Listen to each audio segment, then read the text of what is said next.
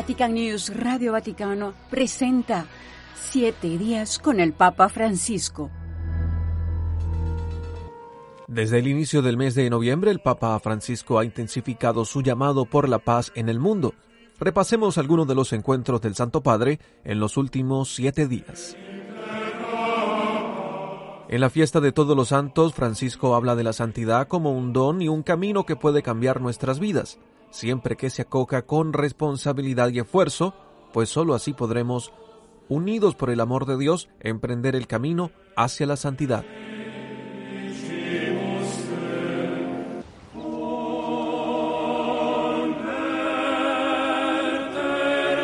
El Santo Padre celebró la misa de conmemoración de los fieles difuntos en el cementerio militar en Roma, exhortando a establecer la paz en el mundo.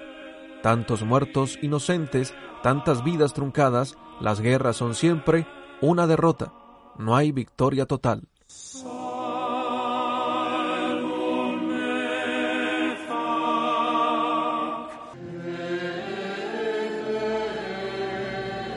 Compasión y humildad, dos palabras con las que Francisco ha dedicado su homilía en la misa que ha presidido en sufragio del Papa Benedicto XVI y los cardenales y obispos fallecidos en el curso de este año. Es importante, dijo Francisco, comunicar la compasión de Dios a quien vive el dolor de la muerte de sus seres queridos. Pax vobis.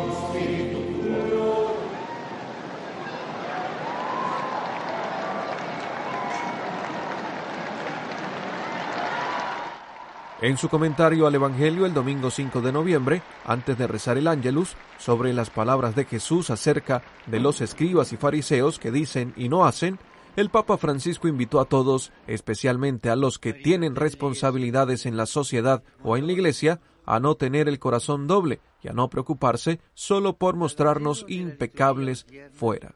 Ascoltamos alcune parole di Gesù che riguardano gli scribi e farisei cioè le guide religiose del popolo.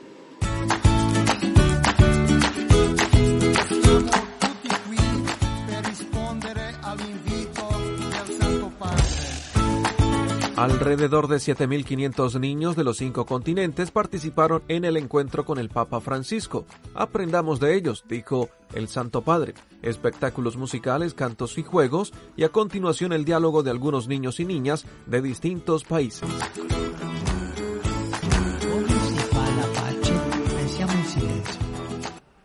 El pontífice en su catequesis de esta semana habla del testimonio de la sierva de Dios francesa Madeleine Delbrel. Desde la periferia, en un barrio obrero de París, ella experimentó que es evangelizando como somos evangelizados. Una mujer francesa que junto con otras compañeras vivió durante más de 30 años en un barrio obrero de París.